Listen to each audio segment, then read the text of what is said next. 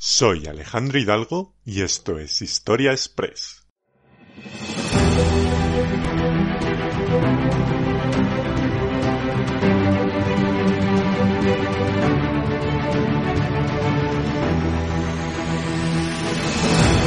Bienvenidos a un nuevo episodio de Historia Express. La Primera Cruzada responde a un concepto de guerra religiosa cristiana que nació en el corazón de la Edad Media como reacción ante la expansión del mundo islámico por Tierra Santa y los santos lugares venerados por la cristiandad, todo un fenómeno religioso que supuso un cambio trascendental en las sociedades medievales de la época y un episodio determinante para la historia de la humanidad. Por ello, hoy en Historia Express vamos a analizar cuáles fueron las causas que originaron esta primera cruzada, cuáles fueron los importantes antecedentes que desembocaron en ella, quiénes la protagonizaron, qué motivaciones e intereses había detrás de esta guerra de religión y cuáles fueron las batallas más importantes en esta trascendental historia. Vamos a sumarnos a este viaje para conocer más sobre la Primera Cruzada. Comenzamos Historia Express.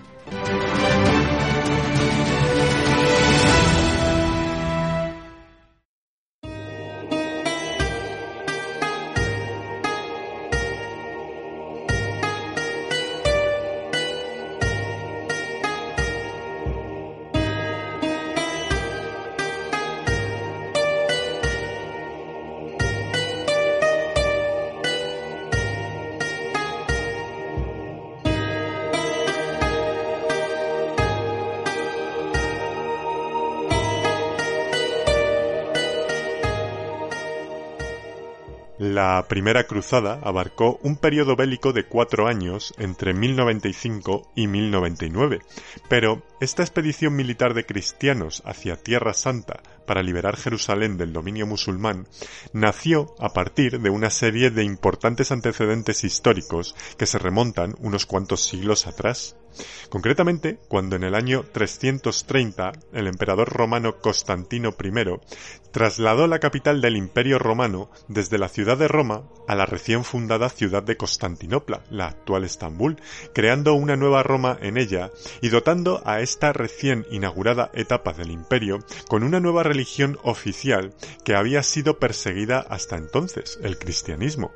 De hecho, la nueva ciudad de Constantinopla estaba puesta bajo la protección de una serie de objetos sagrados pertenecientes a la tradición cristiana, como eran la vara de Moisés o la Veracruz, la cruceta donde murió Cristo. Y aquellos objetos los había hallado ni más ni menos que la madre del emperador Constantino, Santa Elena, quien en su ferviente devoción cristiana viajó con su séquito a Jerusalén y en su recorrido por la ciudad fue descubriendo toda clase de reliquias y lugares relacionados con la pasión de Jesús de Nazaret, como por ejemplo el Santo Sepulcro donde había reposado el cuerpo de Cristo. Y todo ello generó desde entonces un profundo interés entre la cristiandad europea que inauguró el fenómeno de la peregrinación hacia Tierra Santa. Entre tanto, esta nueva capital imperial va a originar que el poder del imperio romano vaya basculando progresivamente hacia Oriente, hacia Constantinopla, haciéndola cada vez más poderosa y desencadenando que en el año 395 el emperador Teodosio dividiera en dos el imperio romano. Por un lado, el imperio romano de Occidente, con capital en Rávena, abarcando las provincias romanas que iban desde los Balcanes hasta Hispania y todo el norte de África, y por otro, el imperio romano de Oriente, con capital en Constantinopla, que comprendía las provincias desde los Balcanes hasta Egipto, pasando por Turquía. Esta división administrativa hizo que la parte del Imperio Romano Occidental no resistiera las acuciantes invasiones germanas de la época provenientes del centro norte de Europa, desplomándose y desapareciendo para siempre, derivando todo ello en que ese poder que había dejado vacío en Occidente ese imperio romano occidental, fuera llenado progresivamente por la Iglesia católica en Roma. Con el paso del tiempo, esta Iglesia Católica de Roma, liderada por los distintos papas, iría adquiriendo una poderosa influencia espiritual en el occidente europeo, aunque no lograría un control político de facto en los territorios de Europa, que estaban gobernados por toda clase de mandatarios, como por ejemplo emperadores, reyes, príncipes o nobles Una cuestión esta que muchos papas de la cristiandad no toleraban, ya que si ellos eran el poder de Dios en la tierra, no podía existir una autoridad más poderosa que el papado. En cambio, el otro protagonista de esta historia, el Imperio Romano de Oriente, que pasaría ya en la Edad Media a tomar un nuevo nombre, el Imperio Bizantino,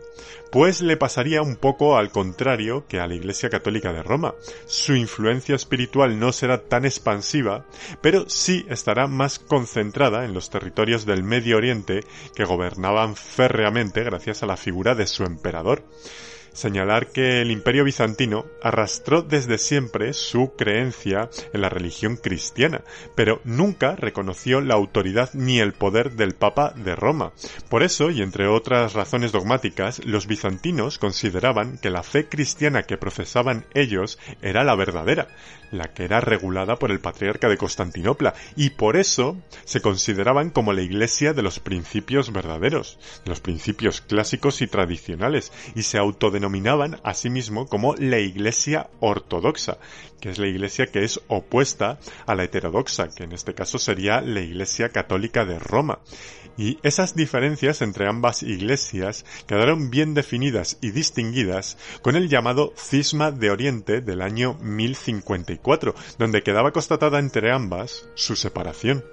Pues bien, hasta aquí con este recorrido por la evolución de las dos instituciones políticas religiosas más importantes de la Edad Media, como fueron el Imperio Bizantino y la Iglesia Católica de Roma, llegamos al año 1095, un año en el que una serie de distintos problemas políticos derivarán en la toma de una insólita decisión por parte de la cristiandad europea, la de lanzarse por primera vez en su historia, a luchar con las armas contra el infiel en una nueva forma de guerra de religión, organizándose así la Primera Cruzada.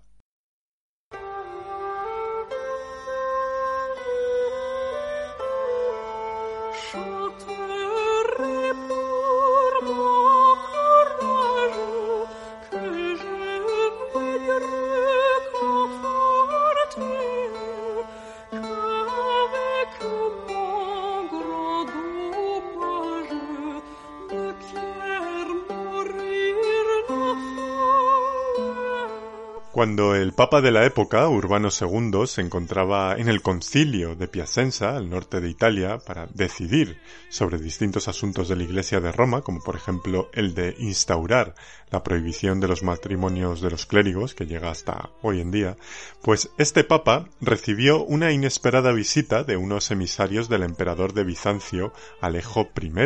quien les pusieron al Papa Urbano II los preocupantes y crecientes problemas del emperador para neutralizar el avance en sus fronteras del Islam, un enemigo histórico para los bizantinos y para la cristiandad en general, ya que desde el año 632 y con la muerte del profeta Mahoma, los musulmanes se habían lanzado a la yihad, a la guerra santa, conquistando buena parte de los territorios que van desde la actual Turquía hasta los Pirineos, pasando por toda la costa norte de África para instaurar su religión.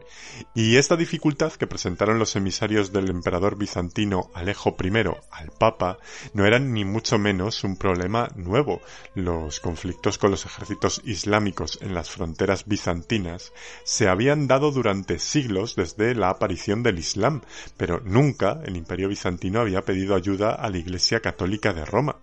Entonces, ¿por qué ahora sí? Pues sencillamente porque si alguien conocía bien a los musulmanes, esos eran los bizantinos por ser sus enemigos naturales y además vecinos, y sabían que aquellos creyentes del Corán en este año 1095 estaban viviendo un momento de tensiones y disputas internas muy intensas entre dos facciones ideológicas muy distintas dentro del Islam. Por un lado los turcos selyúcidas, que eran sunitas, y por otro los egipcios fatimís, que eran chiitas. La diferencia entre ambas es que los sunitas son una facción más tradicional del Islam porque sigue el mensaje de los descendientes de Mahoma, mientras que los chiitas son una corriente seguidora del yerno de Mahoma. Pues bien, estas dos ramas del Islam se estaban peleando violentamente entre ellas por el control de los territorios de Oriente Medio, concretamente de la franja sirio-palestina y la actual Turquía oriental, es decir, los territorios fronterizos con Bizancio. Con lo cual el emperador de Bizancio, Alejo I, sabía muy bien que aquel era un gran momento para atacar al Islam y recuperar los territorios que su imperio había perdido siglos atrás. Solo había un problema, un problema importante, y es que el emperador Alejo no contaba con suficiente ejército para tan magna campaña bélica. Necesitaba buscar un aliado poderoso y para ello viró sus ojos hacia Occidente, hacia la iglesia de Roma.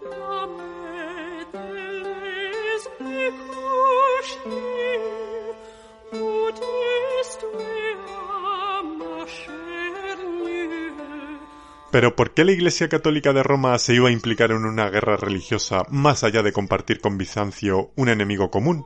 Pues es que el astuto emperador bizantino supo cómo persuadir al Papa de Roma para que se interesase por sus asuntos, aseverándole a través de sus emisarios que los santos lugares del cristianismo en Jerusalén estaban en peligro de ser mancillados por el Islam al tener bajo su dominio la ciudad santa, y no solo eso, sino que además la ruta de los cristianos que peregrinaban a Jerusalén, que se venía realizando desde que Santa Elena hizo aquel primer viaje a la ciudad santa que os comentaba anteriormente, pues esta ruta había sido asaltada por los musulmanes y habían atacado y asesinado a muchos de los peregrinos que marchaban hacia Tierra Santa.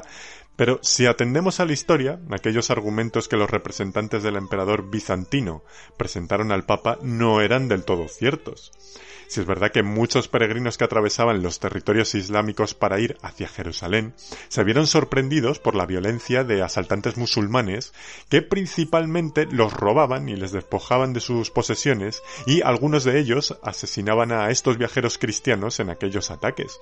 Pero esta violencia venía expandida o rebotada a consecuencia de los ataques y escaramuzas que se dieron entre turcos selyúcidas y egipcios fatimís en la zona de Oriente Medio, quienes se quedaban sin recursos en sus enfrentamientos y se aprovechaban de la proximidad y la debilidad de los pobres peregrinos para abastecerse y continuar después con sus contiendas, por lo que no lo hacían únicamente por razones de odio religioso. Tampoco era del todo cierto que los santos lugares estuvieran en peligro tal y como anunciaban los emisarios del emperador. De hecho, los musulmanes de Jerusalén habían sido siempre muy tolerantes con los peregrinos cristianos desde que controlaban el poder de la zona israelita y habían respetado los santos lugares fundamentalmente porque aquel turismo religioso de peregrinos les beneficiaba mucho económicamente y también porque Jesucristo para el Islam es un profeta importante que están esperando para su segunda venida durante el final de los tiempos y por ello, tradicionalmente, respetaron cualquier signo material que representara a Cristo. Solamente en una ocasión, casi 70 años atrás, un califa llamado Hakim el Loco, que ya el nombre es bastante revelador, pues sí abandonó esa tradición de indulgencia con los cristianos y mandó la destrucción de la iglesia del Santo Sepulcro de Jerusalén, pero, salvo esa vez, nunca más volvió a mancillarse ningún lugar sagrado. Aun así, el emperador bizantino Alejo I, que conocía este precedente o este recuerdo histórico de Hakim el Loco, lo quiso lanzar como argumento para convencer al Papa Urbano II del peligro que corría Jerusalén, y aunque estas razones fueron suficientes para convencer al Papa romano de manera inmediata, sí es verdad que no lo hicieron por su fuerza de convicción, ni porque estos argumentos fueran más o menos ciertos, que tampoco el sumo pontífice se puso a comprobar su veracidad, sino porque aquellos argumentos fueron el acicate suficiente para poner en marcha un clarividente plan que el Santo Padre quería poner en funcionamiento desde hace bastante tiempo, un proyecto que implicaría a la cristiandad y cuyo objetivo era dotar al papado de un poder sin precedentes en la historia. El Papa puso en marcha la cruzada.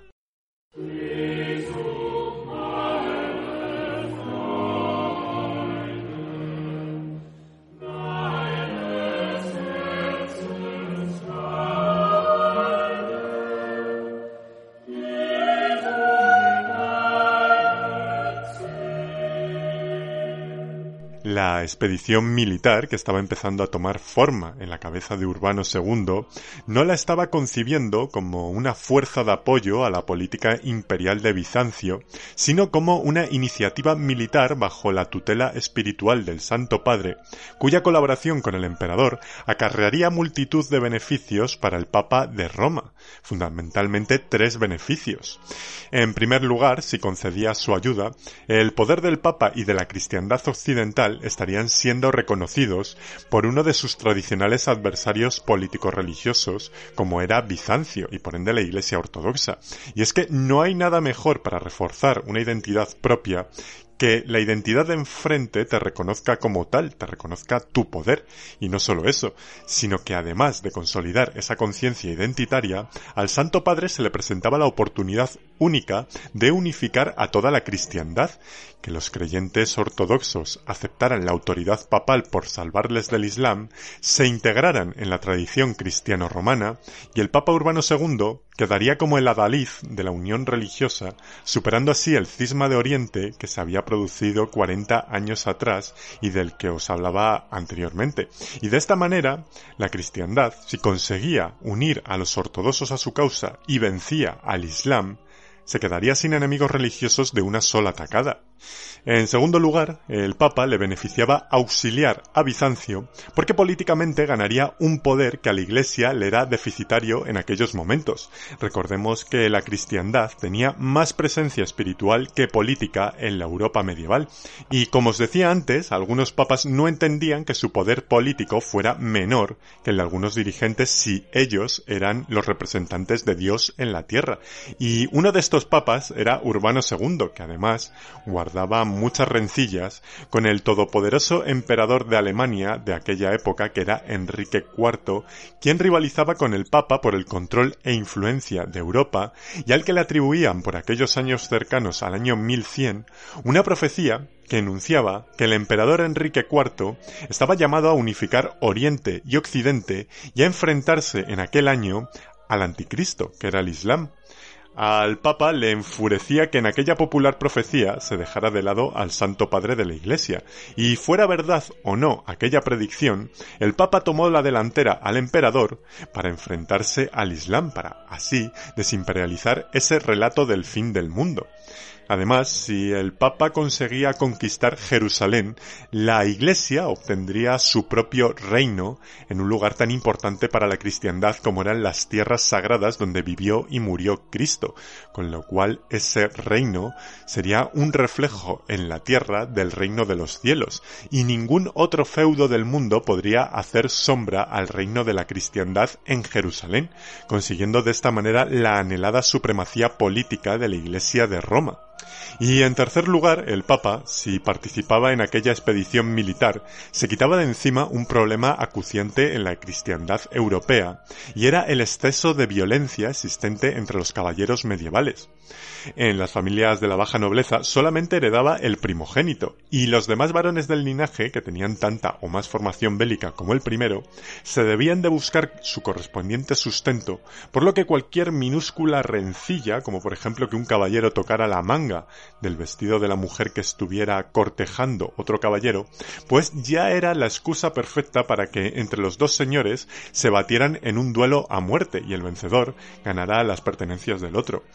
Como este tipo de violencia era incontrolable, el Papa Urbano II vio en la expedición hacia Tierra Santa la excusa perfecta para canalizar hacia una causa justa toda esa inflación de violencia caballeresca en algo útil, y a cambio, el caballero medieval, que se caracterizaba por su fervosa religiosidad, recibiría el perdón de su alma porque cometer pecados como los de matar, requería de una potente penitencia como peregrinar a Tierra Santa para el descargo y sosiego de su conciencia, y aparte su condición de caballero le permitiría prosperar económicamente en el nuevo reino cristiano de Jerusalén, con lo cual el Papa tenía la excusa perfecta para hacer uso en sus planes de esta casta medieval de caballeros.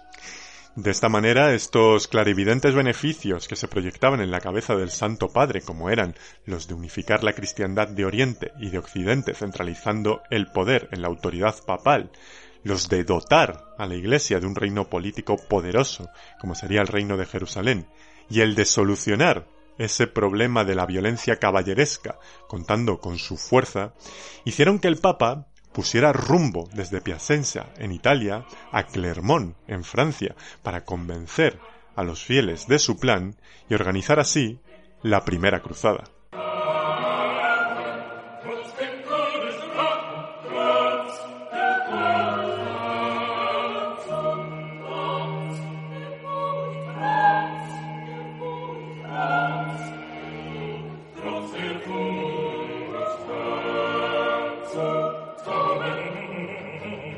Si el Papa se dirigió a Francia, aparte de porque éste era francés, también era porque allí contaba con el apoyo del mayor número de nobles y fieles cristianos de toda la Europa medieval del momento, que le respaldarían sin dudarlo en su plan de expedición militar hacia Jerusalén.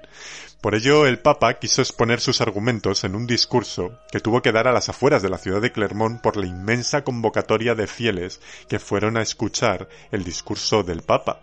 No sabemos qué fue lo que dijo exactamente Urbano II, solo conocemos que el Papa pronunció un sermón sobre el sufrimiento de los cristianos en Oriente y que lo culminó con una llamada apasionada a la comunidad cristiana para que se alistara voluntaria bajo el signo de la cruz de Cristo.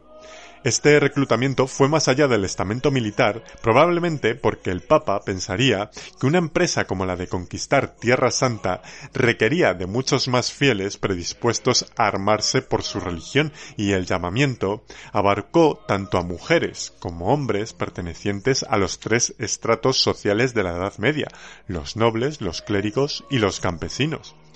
Y esta llamada a todos los cristianos a luchar contra los infieles la vinculó a los mismos beneficios que prometía a los caballeros, la de la indulgencia y remisión de todos los pecados, que no era una cuestión nada baladí si se quería vivir la vida eterna tras la muerte. Pero esta peregrinación suponía sobre todo para el campesinado, para ese estamento más bajo y pobre de la Edad Media, un viaje que le permitiría participar en una causa justa, la de ser los protagonistas en una misión sagrada que diera sentido a una vida que en Europa estaba condenada a las enfermedades, a las malas cosechas, a las inundaciones, a las epidemias o a los abusos de poder de sus señores feudales, con lo cual trabajaban por una misión, la de concluir la injusticia social, porque Dios les recompensaría con el fin de su vida de marginación. Por tanto, aquel discurso papal en Clermont fue suficiente para que miles de voluntarios asumieran un compromiso religioso como nunca antes se había dado en la historia.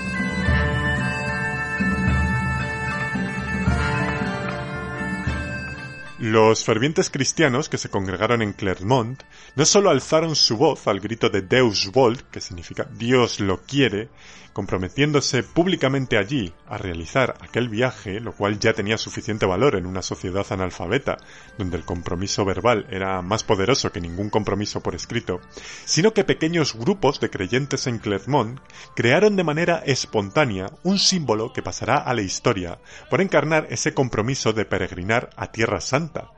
de sus ropas, de las capas que portaban o de los propios hábitos de los monjes, cortaban y hacían una cruz en tela en ese mismo instante, que se cosían después a la camisa, bien en el pecho, bien en el hombro, como muestra visible de que aquel individuo era partícipe en la misión guerrera. Este acto tan sencillo gustó tanto entre los presentes que se convirtió en una ceremonia improvisada que practicaron de manera apasionada todos los congregados en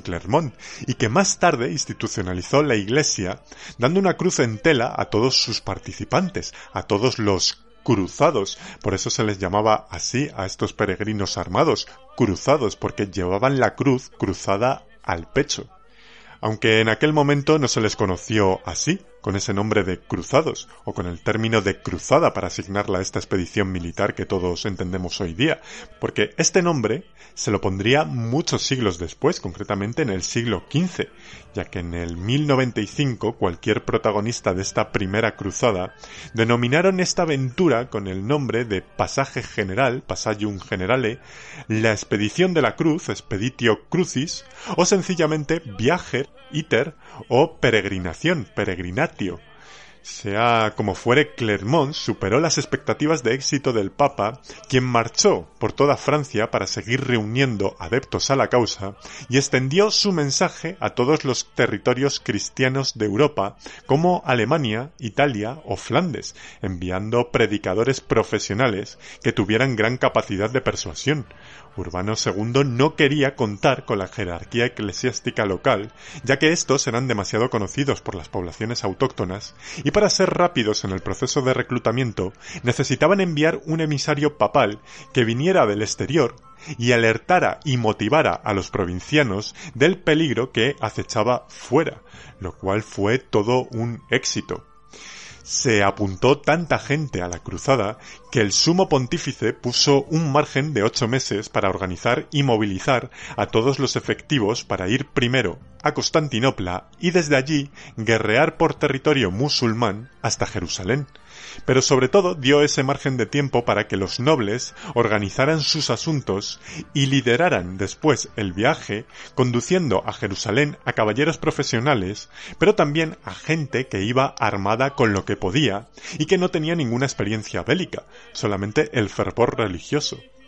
Como he apuntado antes, la nobleza que se unió al viaje no era nobleza poderosa, la mayoría eran señores, duques, condes o como mucho príncipes, pero nada más. Eran, por decirlo rápidamente, nobles secundarios, como el conde de Tolosa o Godofredo de Bouillon.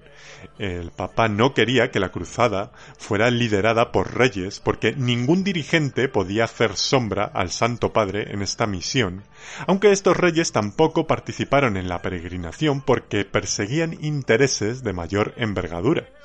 Este lapso de tiempo también permitió regular las intenciones de muchos voluntarios en la cruzada, y me explico. Algunos cristianos, llevados por la pasión del momento, se inscribieron de inmediato al viaje sin pensar en las consecuencias. Embarcarse en esa aventura era una cuestión muy seria, ya que podía suponer perder la vida, y para evitar problemas sociales, como por ejemplo la desestructuración familiar, la Iglesia acotó los requisitos y si un padre de familia quería ir a la cruzada, debía de pedir permiso a su mujer y a sus hijos, y si estos decían que no, prevalecía su decisión por encima de todo. Igualmente existían los casos de haber tomado la cruz para después decidir no ir a la cruzada, lo cual no solo era desprestigioso para aquel que lo hacía, sino que podía llevarle a la excomunión, aunque también existía la posibilidad habilitada por la Iglesia que si querías tomar la cruz pero no tenías tiempo o ganas para hacer el viaje, podías aportar una generosa donación e inmediatamente se conmutaba la peregrinación y los beneficios espirituales de la cruzada, con lo cual estaba todo pensado. En este sentido, además, la Iglesia perseguía a cualquier persona que se cruzase con el objetivo de aprovechar el viaje hacia Tierra Santa para lucrarse personalmente. En este caso, dejaron bien claro que las indulgencias del alma no serían procesadas por Dios si se iba con una ambición personal de enriquecerse o de hacer fortuna, con lo cual el peregrino guerrero que marchaba a Jerusalén lo debía de tener muy claro desde el principio.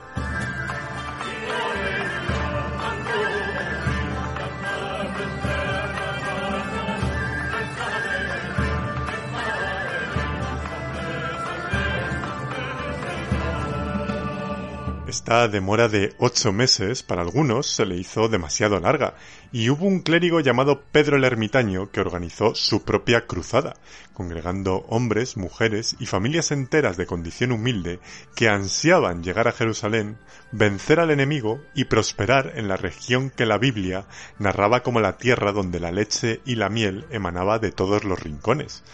Pues con esas bucólicas expectativas, 20.000 personas partieron de la ciudad alemana de Colonia hacia Constantinopla, pasándose a llamar la Cruzada de los Pobres. Pero al ponerse en marcha esta expedición y al empezar a atravesar ciudades por el centro de Europa, la idea de cruzada se distorsionó en estos cruzados porque también empezaron a declarar la guerra a las comunidades de judíos que habitaban en estas regiones, por ser el pueblo de Icida, el histórico pueblo que ejecutó a Cristo, aunque la verdadera razón de aquellos necesitados peregrinos era saquear las suculentas propiedades judías de esas gentes, fue tanta la violencia que ejerció esta encolorizada cruzada de los pobres que muchos judíos pagaban a señores feudales para que los defendieran de sus agresiones o compraban al obispo de la ciudad de turno para que los refugiara en sus conventos o catedrales al paso de estas hordas de fanáticos. Pero lo cierto es que muchos de esos clérigos cobraban la protección aunque luego no se encaraban contra los cruzados pobres y dejaban que entraran en las catedrales arrasando con la vida de estos judíos. Todo un horror que hizo que territorios como Hungría no dejaran atravesar a más cristianos por sus caminos, y al llegar esta cruzada de los pobres a Constantinopla, el emperador Alejo I, al comprobar que se trataba de gente desarrapada, nada profesional en el arte de la guerra y cuya presencia en la ciudad generaba un gran revuelo ya que se dedicaban a diario a robar a la población y asaltar los lujosos palacios de la capital, pues puso a su disposición su flota de barcos para que atravesaran el Bósforo lo antes posible para llevarlos a tierras musulmanas, y aunque Pedro el Ermitaño, el líder de esta expedición, era partidario de esperar en la capital bizantina al cuerpo principal de cruzados provenientes de Europa, sus seguidores dijeron que no, así que avanzaron hasta la ciudad de Nicea, en la actual Turquía, y allí el sultán selyúcida Kilij Arslan arrasó con la mal preparada expedición cristiana que no fue rival para el preparado ejército turco, provocando el fin de la cruzada de los pobres y haciendo que el sultán Kilij Arslan subestimara con desprecio a los cristianos de Occidente, convencido de tener la amenaza europea bajo control.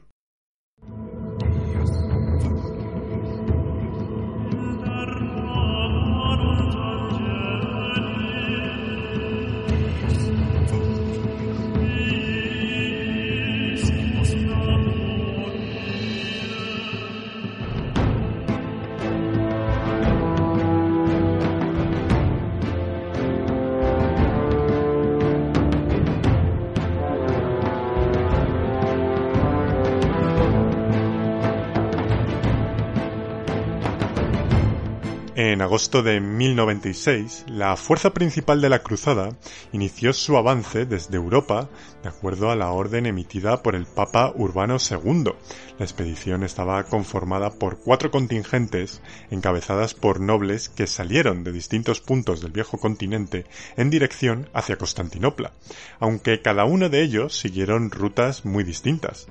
Al llegar a la capital bizantina, el emperador Alejo, aunque organizó muy bien a los ejércitos occidentales para que esperaran con habituallamiento a las afueras de la ciudad, le imponía demasiado la presencia de cien mil cristianos tan cerca de la ciudad de Constantinopla, y no estaba dispuesto a dejarles cruzar el Bósforo sin antes hacer jurar a los nobles que lideraban la cruzada como Godofredo de Bouillon que los territorios que conquistaran de allí en adelante en el transcurso de la cruzada pasarían a formar parte del imperio bizantino y no del cristianismo, ya que Alejo I no estaba dispuesto a sustituir a enemigo por enemigo, a cambiar el Islam que le rodeaba por Oriente, a pasar a estar rodeado por el cristianismo por Oriente y por Occidente.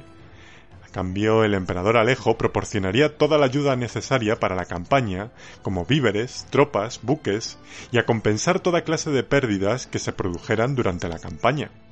Los comandantes nobles de la expedición, encabezados por Godofredo de Bouillon, no estaban muy por la labor de hacer un juramento de vasallaje frente a un emperador al que odiaban, porque éste se convertiría automáticamente en su señor y estarían obligados a servirle tal y como mandaba la tradición y, por otra parte, ellos estaban allí por otro propósito. Pero si no lo hacían, no podían continuar su viaje a Tierra Santa, debían de regresar a Europa, y muchos de estos nobles ya se habían despojado de sus posesiones y pertenencias para embarcarse en aquella cruzada. Así que a regañadientes celebraron una ceremonia de vasallaje y colocando las manos sobre Alejo I le juraron fidelidad. Cuando el gran ejército cruzado atravesó el Bósforo y se encaminó a la ciudad musulmana de Nicea, que se debía de convertir en el primer gran hito cristiano a conquistar a los turcos, comprobaron que la resistencia no fue tanta como la que cabía esperar en un principio, y es que el sultán de la ciudad, Kilij Aslan, creyó que los cristianos de la Cruzada de los Pobres que había aniquilado meses atrás serían la totalidad de las huestes cruzadas y pensó que el peligro de los infieles se había desvanecido, decidiendo marchar con su ejército a luchar contra los egipcios fatimís, contra los enemigos musulmanes que les atosigaban en la zona. Así que cuando Kilij Aslan se enteró de la llegada de una nueva cruzada, ya era demasiado tarde para sus intereses porque Nicea había caído y los cristianos ya estaban de camino hacia el sur, hacia la ciudad de Antioquía, rumbo a Jerusalén. Así que Kilij Aslan salió a su encuentro para tenderles una emboscada que les cortara su avance. Y cuando los cruzados estaban atravesando el valle de Dorilea, fueron sorprendidos por las huestes a caballo del sultán, quienes dominaban la monta a caballo sin manos y controlaban a la perfección a los equinos mientras utilizaban sus dos manos para lanzar con arco ráfagas de flechas sin descabalgar en ningún momento, una técnica de monta que sorprendió tanto a los cristianos que no podían creer lo que veían, acostumbrados a una caballería donde una mano gobernaba el caballo y con la otra se lanzaban mandobles de espada. Sin embargo, aunque aquella lluvia de flechas era continua, se dice que duró más de cinco horas, los caballeros cristianos vestían cotas de malla, donde a pesar que un tiro perpendicular de flecha atravesaba la malla, un tiro parabólico rebotaba en la misma, con lo cual aquella táctica de desgaste turco no funcionó y el ejército cristiano consiguió rodear al enemigo, provocando su retirada y logrando una victoria que les abría el camino hacia las puertas de la ciudad de Antioquía.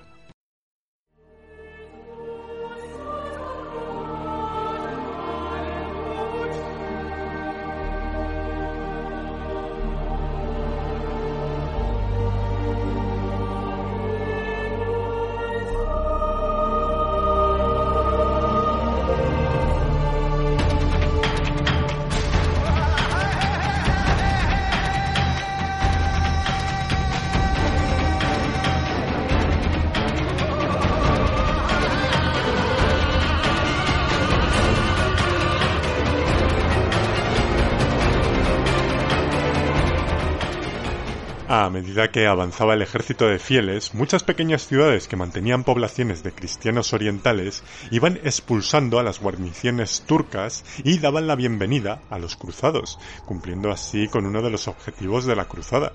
Pero al llegar los cristianos a Antioquía, los comandantes al mando se sintieron intimidados ante las impresionantes murallas y el descomunal tamaño de la ciudad.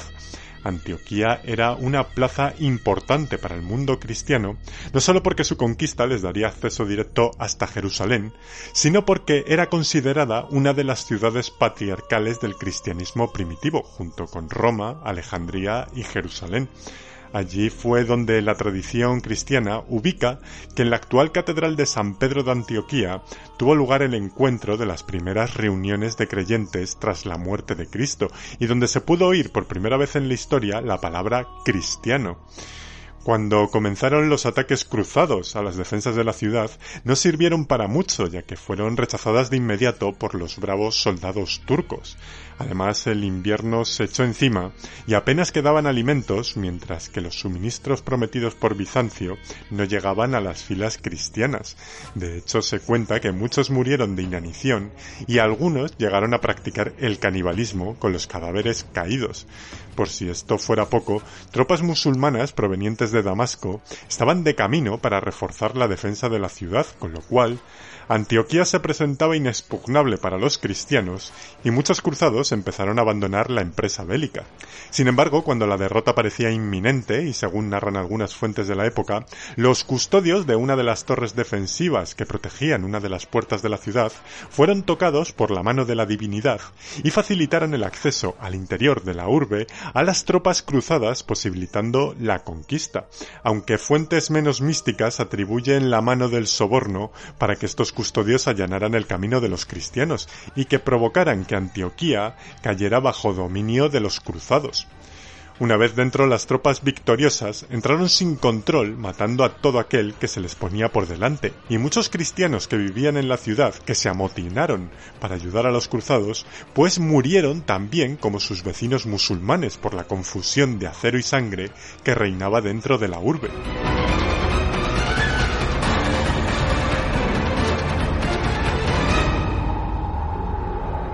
A pesar del éxito cruzado, la batalla no había acabado. Los refuerzos musulmanes que venían desde Damasco se presentaron en las puertas de Antioquía y rodearon rápidamente la ciudad.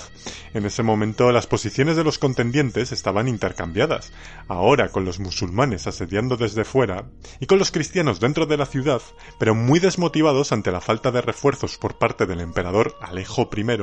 por la superioridad numérica de los enemigos y por las numerosas bajas entre sus sus filas. La sombra de la derrota se proyectaba de nuevo entre los cruzados, el ánimo decaía entre los soldados y las deserciones se seguían produciendo. Pero un peregrino provenzal llamado Pedro Bartolomeo extendió la idea entre los cruzados de que si se arrepentían de los pecados cometidos durante la campaña militar, Dios les mandaría una señal como garantía de que seguiría protegiéndoles en esta empresa bélica. Días más tarde, este profético cruzado señaló un punto de la ciudad de Antioquía para que se excavara justo allí.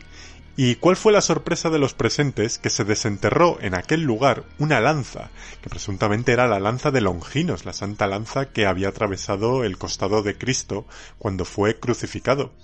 Entre la incontrolada inyección de moral y fe entre muchos y el escepticismo del fortuito descubrimiento de otros, lo cierto es que los cruzados, a pesar de las escasas posibilidades de éxito, se lanzaron valientemente contra sus enemigos como si fuera la última vez, y en una eficaz maniobra bélica el contingente de cruzados salió de la ciudad y se replegaron tan rápidamente frente al enemigo que los musulmanes turcos no tuvieron tiempo de reacción, quizás porque no esperaban nunca esa acción tan osada por parte de los cristianos. Sea como fuere, lo cierto es que aquella competente maniobra militar permitió a los cruzados derrotar a los turcos, obtener la victoria y poner rumbo definitivamente hacia su objetivo final, hacia Tierra Santa, hacia Jerusalén.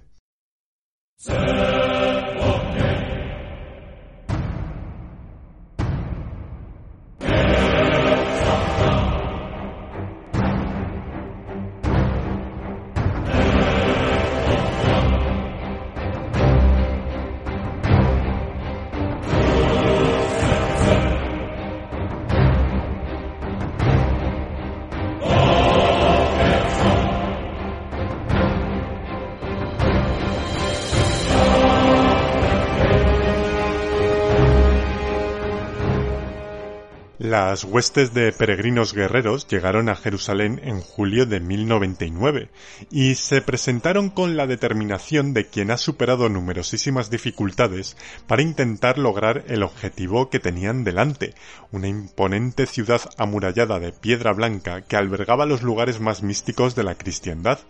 toda una atractiva y deslumbrante escena que los cruzados no estaban dispuestos a dejar escapar.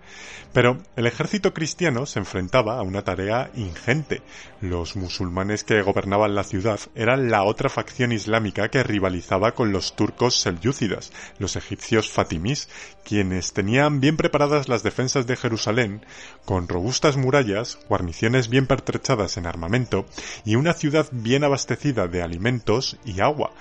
Hecho, los egipcios fatimís envenenaron las fuentes de agua que quedaban a extramuros como una cruenta tarjeta de bienvenida para los invasores.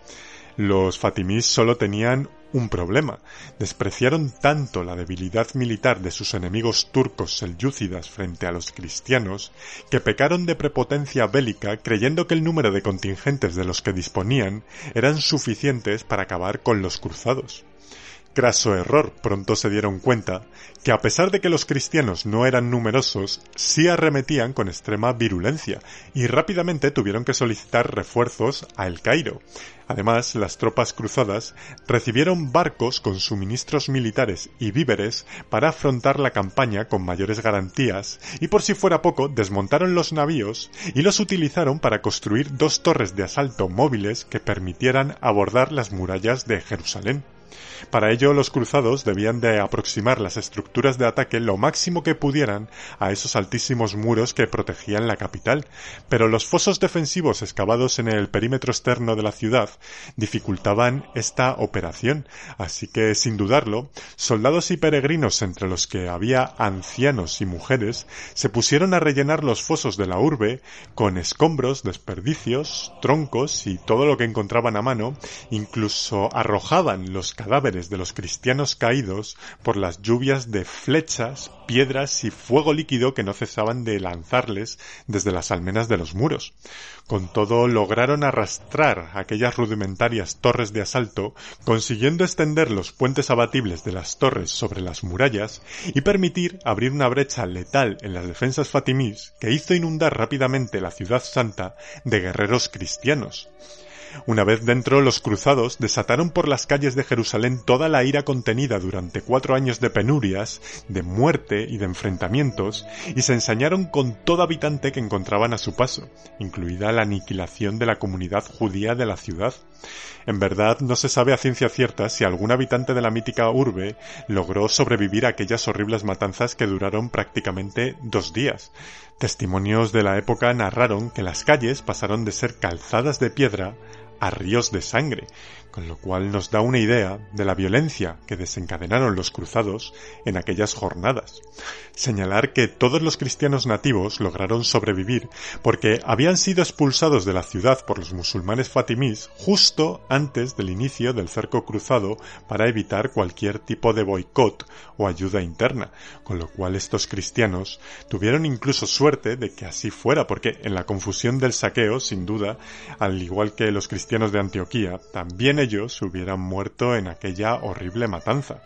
Al concluir esta, los comandantes cruzados se dirigieron a la iglesia del Santo Sepulcro en una solemne procesión para cumplir los votos de la peregrinación y dar las gracias a Dios por la ayuda recibida. Y es que no era para menos, la campaña cruzada había pasado por tantas dificultades y había conseguido la victoria sobre tantos enemigos que los superaban en número y fuerza, que se tornaba casi en milagro que aquella expedición de peregrinos guerreros lograran su objetivo, el de reconquistar la ciudad santa.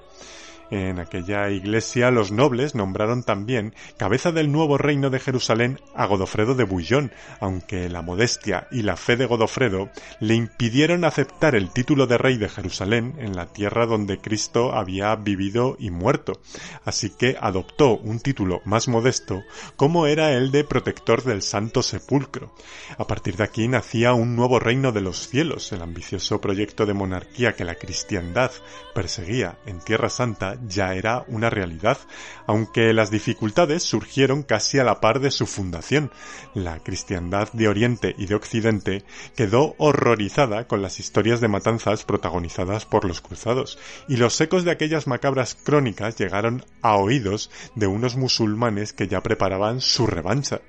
Además, el nuevo reino necesitaba protección para los peregrinos que quisieran quedarse o ir a repoblar Jerusalén, por lo que urgía crear un cuerpo de caballeros que protegieran de las ofensivas musulmanas a las caravanas de fieles que quisieran llegar al nuevo reino. Por ello surgirá en estos momentos una nueva orden de caballeros cristianos, la Orden de los Caballeros Templarios, una orden cuya historia es tan interesante que requiere de un episodio entero de Historia Express para analizarlo al detalle. Sin duda, la primera cruzada no solo supuso el arquetipo para las siguientes cruzadas que el tiempo nos depararía siglos más tarde, sino que también fue la cruzada que por su marcado acento espiritual, la ambición que tuvo la Iglesia y la participación de multitudes de peregrinos en una confusa marcha hacia lo desconocido, impulsada sobre todo por su devoción, hicieron que la sociedad del medievo se transformara para siempre desde entonces. Por ello, hoy hemos querido hacer un profundo análisis de este gran acontecimiento medieval, contando todo lo que ocurrió en aquella inicial expedición cristiana, la primera cruzada que hoy hemos repasado en Historia Express.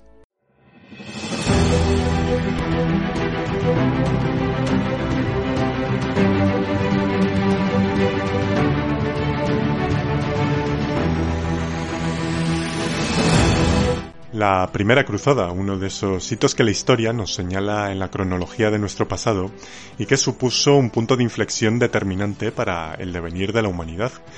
Como novedad anunciaros que si queréis dar forma a este relato y ver los lugares y protagonistas de esta primera cruzada, podéis acudir a nuestra nueva web del programa, www.historiaspress.com, donde podéis encontrar y escuchar este y otros episodios del podcast. No olvides suscribirte a Historia Express en nuestros canales de iVoox, Apple Podcast y Google Podcast. Y si te ha gustado nuestros contenidos, puedes apoyarnos en nuestro perfil de Patreon y de iVoox. Y ya sabéis que si os queréis poner en contacto conmigo, no dudéis en utilizar las redes sociales del programa. En Instagram, arroba Historia Express, en Twitter, arroba historia barra baja express, más el correo del programa info arroba historiaexpress.com. Por mi parte, nada más, ha sido todo un placer, muchísimas gracias a todos, un saludo y hasta la siguiente Historia Express.